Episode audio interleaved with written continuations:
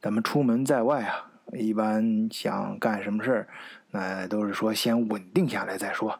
那所谓稳定下来，其实无非就是吃住行这几件事儿。上期呢，跟 K K 聊了他租房和搬家的，那解决了住的问题呢，就要解决行。哎，在德国呢。交通是很发达的，包括本身也不大嘛，你没车也可以。但是呢，一般人最好是能有一辆自己的车，这样你的活动半径还有你各方面办事就会方便很多。那尤其是咱们中国人呢，对德国车感觉又非常好。那咱人都到德国了，怎么得弄辆车开开吧？那想开车呢，在德国就自然要先有一张驾照。好，本期就接着上期啊，K K 聊他租房和搬家真实经历，这一期聊一聊他在德国考驾照的经历。换一个视角，也许世界大不一样。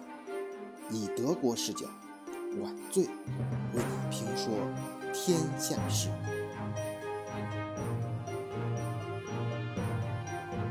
那你你考驾照你用了多长时间？我是一九年的那个十二月中旬报的名。啊。一九年十二月中旬报完报名，报完名了之后呢，我我这个驾校也是我朋友给我推荐的，他说有好多那个中国的朋友都在。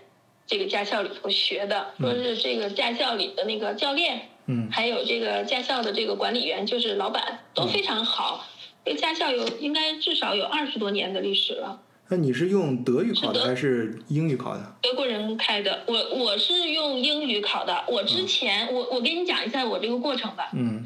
我是一九年十二月中旬报的名。嗯。报完名之后呢，我就回国了，因为刚好圣诞节嘛，我就带孩子回国了。嗯。回国紧接着过来，这不就疫情爆发了吗？嗯，疫情爆发了之后，这不就整个封城了吗？嗯，我这不就在家待着就没什么事儿了吗？不是也不能上驾校了。对对，我我因为我是换驾照，我可以不去上他的课，我就只需在家做题就行了。哦。然后参加考试就行了。嗯。我不用上他的课。嗯。然后呢，我当时是这么想的。我就想的是，这不是也要学德语嘛？我就想的是，那我就慢慢学呗。谁知道这是个啥情况呢？我就慢慢学。然后呢，我我有一个专门的一个学习网站，还挺好的。如果要是需要那个在德国考驾照的朋友，可以咨询我一下，可以推荐一下。嗯这也是一个中国人，他吧特别好，他把每一个题目都翻译成中文了。这样的话，你是不是就能看懂，就能理解了？嗯。然后我就跟着他这样的，就是德语、中文就这样的混着这样学。我就想的是，又不急，因为疫情不知道是个什么情况，我就顺顺带着把德语学一下嘛。嗯。那段时间德语还真是挺有长进的。嗯。然后就这样抻着学，抻着学。后来呢，我刚好又另外一个朋友，然后他就说他们家老公过来了，过来了以后呢，要急着赶快把把驾照换了。我说怎么了？她怀孕了，她马上就要生了，她老公必须在她生之前把这个驾照拿到，因为害怕到时候生产呀、孩子小啊，他又开不了车。后来我不是就把他给推荐到这个驾校了吗？结果那天他就跟我说，他说：“哎，我老公考完了，你你给推荐的这个。”呃，这个网课也很好，你给推荐的驾校也很好。她老公已经把理论考过了。嗯，我就当时心想着，我说别人比我学的都晚，别人都考过了，他当然他也是考的英语嘛。嗯，我这辈子就没受过这个气，就不就就从来没没比别人慢过。对呀，我觉得这不行啊！我说别人都比我晚两个月，别人都考完了，我这还在这抻的抻的跟玩儿似的。嗯，我说不行不行不行，我说那就不学德语了，我说转英语转英语。我就赶快就开始做英语题呀什么的，因为这个德语吧，它跟英语你转，它它还需要一个过程。嗯，我就当时我差不多就是就是做这个题，差不多用了一一个来月的时间吧，我就把这个英语题就就都。就都学学做完了嘛，然后就这样的一遍一遍刷题嘛。后来我就跟那个驾校约约了以后，我八月份考的笔试，反正就一考就过了，满分过，还挺好的吧？厉害厉害。然后呢，过完了以后呢，这不就开始就安排这个上路练车嘛。结果刚好又碰上人家驾校假期，人家又休假。休完假回来了之后，你想，因为这个疫情，嗯很多很多这个学车的，因为他们这个驾校挺有名的，好多人，嗯。然后就都是些学车的，然后我练车就排不上啊，嗯，他就一个星期给我排一节课，那然后？我就急了，我说那我说不行，我说我得开两次，嗯。我说开一次那得撑到什么时候啊？我说虽然交规考过了，但是嗯。实操上头你还是稍微欠一点，你得嗯。就是往一块儿融合一下。其实我在国内已经开了二十多年车了，但是德国这边的规矩还是嗯，跟国内有点不一样的，我还得适应一下。而且在市区里头开车，它那一个红灯那一块儿有五六个岔口，然后还有什么那个有轨电车什么的你怎么知道到底怎么着走啊？对。这有点紧张的。是，而且有有很多就是我们考驾照那时候，就是反而就是国内的老司机过来还容易挂，因为国内的开车习惯跟这边很不一样的，特别他有那个书的 blink 是吧？就一定要有的看中国一般中国司机开车就是瞟一眼就行了，扭着练最爱跟我说的就是这，就是你刚才说的这个书的 blink，跟我说，啊一定要扭着头，一定最不好，啊对。要要让那个考官能够，这也是给咱们听听友说一个这个这个小技巧，就是你一定要让那个考官他看到你有这个动作。你要是光瞟拿眼睛瞟一下，你觉得你看到了，但是不那肯定不行，那是过不了的。啊。然后我我我那个教练，然后就给我安排一次，我说一次太少了，他说排不过来，我一看他那个预约本儿，那就全排满了。嗯然后有一周竟然一次都没排上，嗯嗯、从开始练车到考试，差不多我看啊，嗯两个月的时间吧。嗯我基本上就是只有三周排了两次，剩下的就是排的都是一次，嗯完了就这样的开嘛练。嗯后来那天我就说，我说不行，我说得赶快考，我说这把人撑的太磨人了，嗯谁能受得了啊？什么都干不了了。然后我就跟教练说，我说我要去考试了，嗯然后他就说。嗯，我说哪天能考，他就告诉我哪天能哪天能考。他说你选哪个日子？我说我选前面这个日子。然后我就问他，因为我那教练特别好，嗯因为我听好多朋友都投诉嘛，就是学家长说碰着那教练都不好，脾气也不好。其实国内也一样的，有很多教练脾气不好。嗯但我的那个教练呢，他是个六十多岁的老头儿，胖乎乎的，一看就是那种脾气挺好的那种人。嗯从我开始练车到考完试，他都没怎么，他都没有大声跟我说过话，他都没有训过我。然后呢，他就他就说，我说我能考吗？我说我我这水平可以吗？嗯然后他就说可以。嗯没问题。我说，但是我还是很紧张。他说不用紧张。嗯后来就就约嘛，嗯约了之后就是昨天前天前天我去考的试，一大早，然后我我们俩就约好约好就去那个考试的那个地方。嗯去了以后，然后那个刚把车停好，考官就过来了。嗯过来了之后，跟教练聊了几句，上来就就就问我你会说德语吗？嗯我说我不会说德语，我说我会说点英语吧。然后呢，我就跟他我就跟他说嘛，我说，哎，我说我我在中国已经开了二十年车了，嗯我说但是呢，我还是特别紧张。嗯。我说因为中国的那个交规跟德国还是有点不一样的地方。嗯。完了他就说你不用紧张，你不用紧张。嗯。完了他就他就给我讲，然后就说你知道怎么打转向，怎么用雨刮吗？我说我知道，然后他就根本就没有没有考我，就是什么在哪儿的那个那些问题，然后他就跟我说，他说路考我们会考二十五分钟，然后呢我们会考什么什么项目，他就一一跟我说了，嗯然后我说啊，他说你能听懂吗？我说我能听懂，嗯。他说好，然后他说，然后我就就这样笑着跟他说嘛，然后我就说，哎，我还是有点紧张。他说你别紧张，不用紧张，嗯就正常开就行了。嗯。然后我们就我说可以开了吧，然后他说可以了，然后我就这样子开，开的其实过程之中，嗯，没有什么。但是后来我就想了一下啊，因为后来他就给我做了个总结嘛，我也想了一下，他呢就有几个地方，他可能觉得我有点儿慢了，等的时间有点长了。因为之前我练车的时候，我教练跟我说过，他说如果你在这地方等的时间太长了，嗯。就直接嗯。就 cut 了，你就你就你就完了，就不会通过了，就是考试就结束了。嗯。但是呢，他他还可以，还没有让我结束。嗯。后来呢，我是主动在一个十字路口给一个转弯的大车，我就嗯。看见他要转弯了，我就离他挺远的，就停下来了，就给他让了一块道，我就没有往前再那样赶。嗯。还有一个呢，走到一段就是比较窄的路上，那个前面不是有个自行车嘛，嗯。我也就没急，就跟着车。我觉得这个可能嗯，加分了。对。他来说的话，他对给我加分了。嗯。后来我还有一项就是紧急刹车，他就第一下我觉得我都不敢踩刹车，我觉得我踩的挺狠的，然后但是他就说不行，你这样的不行，他说我再给你一次机会，嗯。然后我就说再给我 much，然后我就又赶快一踩。那当时已经什么都顾不上了，嗯那肯定就是一脚就跺下去了呀。后来直接对，直接得剁。我也是，教练那时候，教练开车刹车，他们德国人就就嫌中国人这个刹车太温柔，不行，要对，要要猛一些，一定要使劲他后来做。等我这里面该松的松，该紧的紧，松中有紧，紧中有松，这个问题非常复杂，这里不多说，要练好内功，当前发力，打出松果弹头劲儿。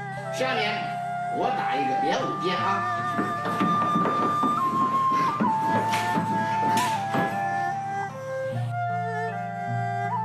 打了五鞭，一鞭、两鞭、三鞭、四鞭、五鞭。一定要使劲做踩下去的时候，嗯他后来跟我说我我的什么什么什么，我压根儿都没听明白。嗯我心里想着就这样了，过不过就这样了，嗯我也只能踩到这个程度了。来，偷袭我六十九岁的老同志，这好吗？这不好。我劝这位年轻人好自为之，好好反思，以后不要再犯这样的聪明小聪明啊。呃，武林要以和为贵，要讲武德。谢谢朋友们。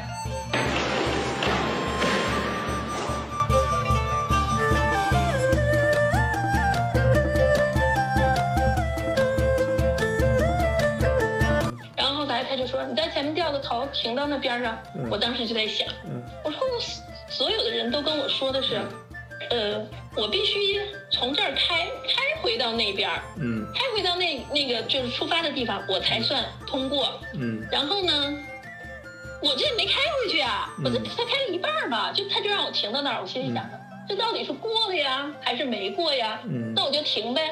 停到那儿了以后，他就说，我可以给你通过，嗯但是呢，你还是有几个地方让我不是很满意的。嗯我当时听完了以后，他用英语跟我说的嘛，嗯然后我当时心想着，哎，那这不 pass 了吗？嗯，嗯，赶快表表表决心！完了之后，我就就我就瞪着他看，戴个大口罩，那也看不见什么，他就能看到我们的眼睛。嗯完了之后，我就说，嗯，我就说，嗯嗯，然后我一定注意跟我说没，我压根儿就没跟他说那些，然后我就嗯嗯，然后他就跟我说怎么怎么怎么怎么怎么怎么，嗯反正我就我也知道啊那几个地方嗯，他就跟我说了一下嗯，后来他就说知道吗嗯？然后我就看着他嗯，然后愣了一会儿，然后我就说嗯嗯，他估计啊我也是听得一知半解的嗯，因为我这时候脑子就想的是。嗯你到底给不给我过？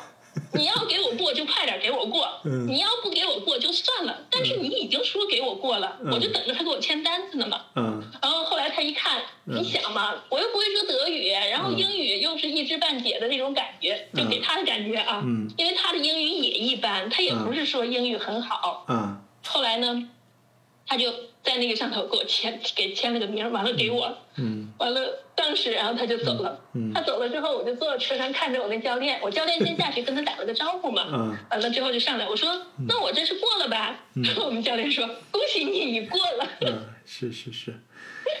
哎所以就是还是挺有惊无险的，反正就一次就通过了。嗯嗯，确实这样。那个开开车，我们一个是，就是你刚才说一个很很呃一个很重要信息，就是国内如果有驾照的人过来的话，呃，那个就可以不用上他们的课，这样可以省一部分钱，还可以也省，时间。能省很多钱的。他们说一节课的话，好像是要几十欧吧，对吧？因为我没上课，我也不知道。然后可以直接去呃考试，然后考完之后呢，呃，然后考路考路考的时候呢，因为国内这时候就要注意，一定要听这边最最好网上有很多攻略看一看，因为中国人特别老司机有很多在中国的开车习惯，正好会导致你在这边过不了。国内如果要要是有朋友想想考德国驾照的话，我给他们到时候可以推荐一个网站。嗯这个这个也是一个那个专门搞汽车的一个咱们中国的一个、嗯一个专业人士做的非常非常好，真的。那看完他的那个之后，我觉得啊，基本上就是理论就就就一次就都能过了。嗯，哎，挺好的。这个嘉宾现在配合的越来越默契了啊，这个扣埋的非常好，这正好接上趟。那个呃，听友们如果了想了解更多在德国考驾照的呃真实的经验啊，尤其是咱们很多呃群里面朋友在德国通过自己的努力啊，吃了各种亏，走了各种弯路，积累了宝贵的真实的经验啊，而且非常实用。哎呃，可以在咱们德国视角的社群里面跟大家一起分享。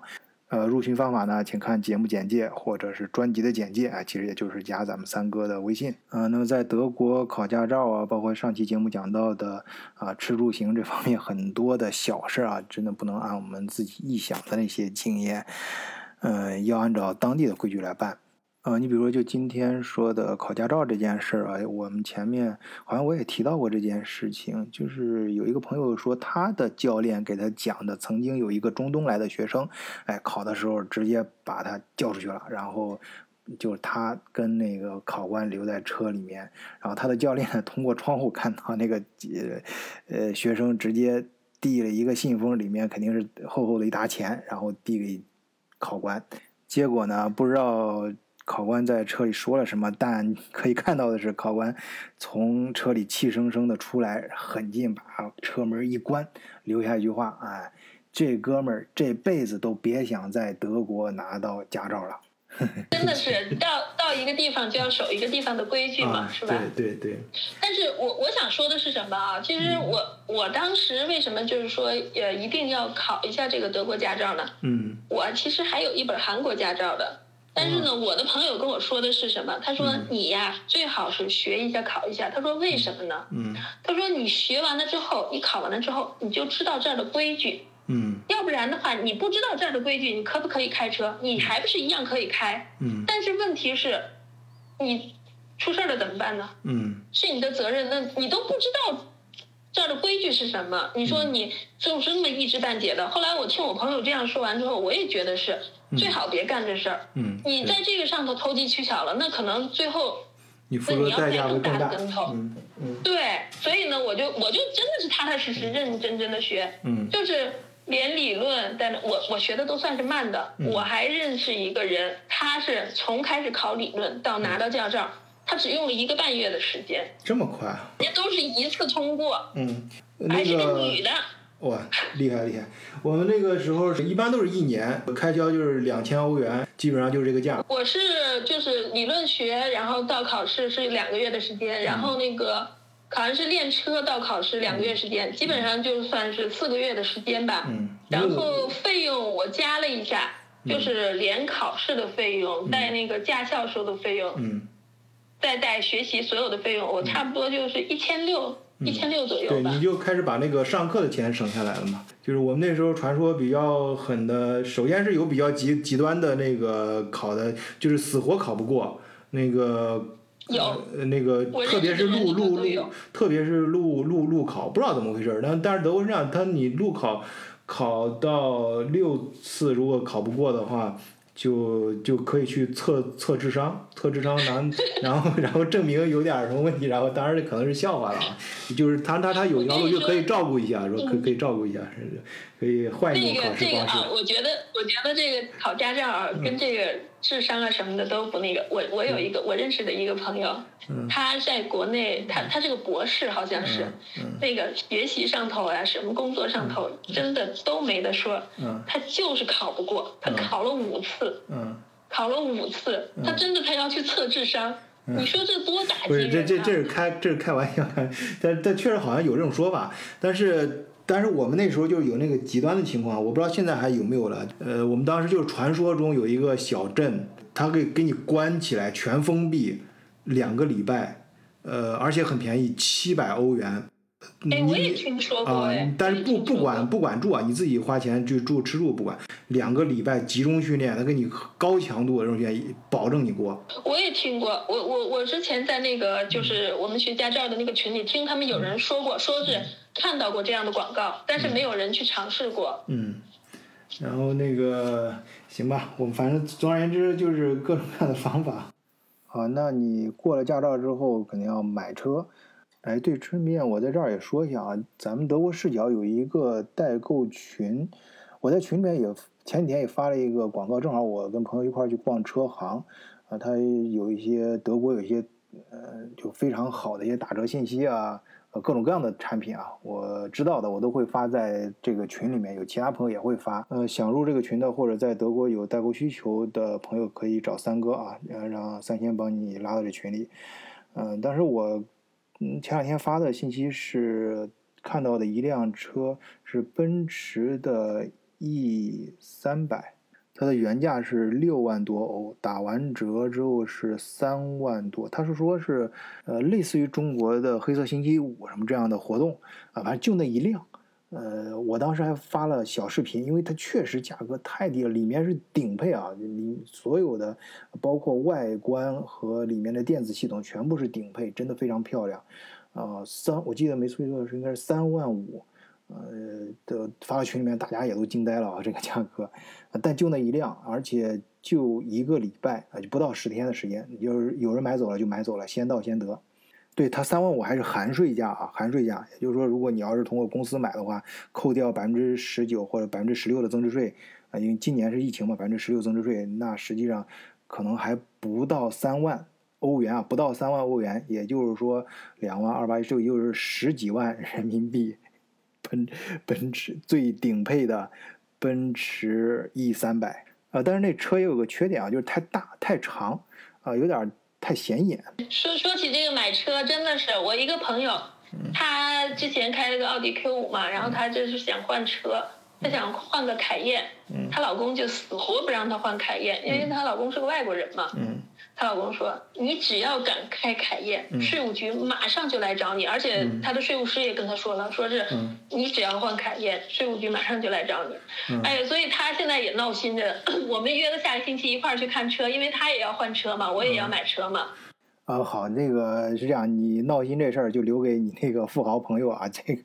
咱们德国视角，咱大多咱都是普通老百姓啊，包括我在内啊，咱都是屌丝啊。这个咱咱一般不不会有这方面的烦恼啊，咱也都不不买这么高端的车啊，除非是这种高端车打折之后啊，就像我刚才说那样，奔驰的呃到三万啊，如果去掉税之后还不到三万欧元，那我觉得平常人呃如果是分期贷款的话也差不多，那高配的高尔夫差不多也得这个价吧。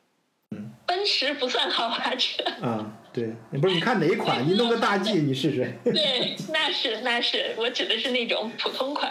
啊就因为我对车不是很懂嘛，所以我我都我都我都觉得挺不可思议的。行，但是我个人觉得，我还是想买一个小一点的车，为什么呢？嗯因为我练车的时候，穿街引巷，嗯，那车再宽一点的话，我觉得都过不去。对。呃，你说这一点对咱们听友非常有参考价值啊！就是在德国买车的话，你要考的实用性，因为有很多德国有很多老城，它的呃非常窄，然后那个窄路旁边还停满了车。小道哎呀，真的是过不去。因为我练车的时候，我开的是 mini，你知道吧？嗯那个 mini 啊，是其实我在国内时候，我是看到那个 mini，我不知道为什么会生产这个型号的车，嗯这么小一点又低，嗯。我就特别不喜欢那个车。嗯。但是那你练车驾校人家就提供的那车，你也没办法。哎，我去其实一开，我觉得这车还挺好的，嗯。真的开着还挺顺，挺好的。嗯。然后呢，我当时就练的时候，我就在想，我说，哎呀，我真的不能买大车，要买大车的话，真的。就是你们那一片儿，你们那一片儿那几个城城市，你们那片儿那几个城市，因为你们那一片儿二战的时候没有被炸过，所以你们那片儿的街道什么的都是那种老街，好多还是石头路，就是特别窄。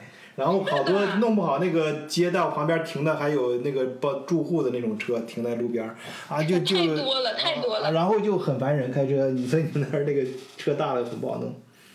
对我们这边还跟汉堡不一样，汉堡毕竟它是大城市，它那种大路比较多嘛，嗯你就开着去什么的都都还好。我们这边真的就是你说的，都是那些那种小路挺多的。你说你不可能不走那些小路吧？你不可能永远你都在高速上头奔驰吧？嗯，是的。所以我就当时我在想，我说不能买个太大的车，反正就平时当代步工具，买个小一点的，方便一点的，停也好停，通过这个这个窄路的时候也好也好通过。嗯，行，好哎，的不。一样。嗯那今天就先聊到这儿吧。咱们聊了你真实的啊这个吃住行里面的住和行。那希望以后有机会再专门聊一聊德国的吃。哎，如果有朋友对这方面的话题比较感兴趣的话，可以呃私下里找我啊，线下找我，我们呃可以说非常欢迎，非常欢迎呃更多的听友加入咱们德国视角来参加下一期节目的录制。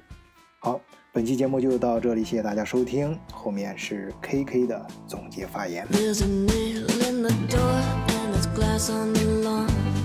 Tacks on the floor and the TV is on. 没搬家之前呢，很多人我通过很多消息都说搬家呃多贵，搬家怎么样麻烦，怎样怎样。但是我自己搬了以后呢，我觉得也就那样了，没有他们说的那么吓人。呃然后呢，考驾照也是，因为我身边很多朋友，他们基本上都是。呃，都都是要考个两次、三次才能过嘛。嗯我有一个朋友啊，我也是，为什么我这个考驾照速度又提快了一点嗯？我也是受刺激的。我认识一个朋友，他们两口子是又不会说德语，又不会说英语，嗯然后呢，他们就硬硬的是把这个驾照考下来。他当时跟我说的时候，他就说：“他说我听说了一个还不如我的人，他自己硬是啃书本把驾照考下来。嗯我就想着，我这也不差呀，他都能行，我为什么不行？嗯然后他就真的呀，他他真的是英语也不行，是德语也不行，嗯因为他是个做生意的，你知道吗？嗯然后呢，她就硬硬的把这个驾照给啃下来了。然后她老公，她老公是个当兵的，国内当兵的出身嘛，也是硬硬的把这个驾照给啃下来了。哎呀，我就觉得他这两口子挺厉害的。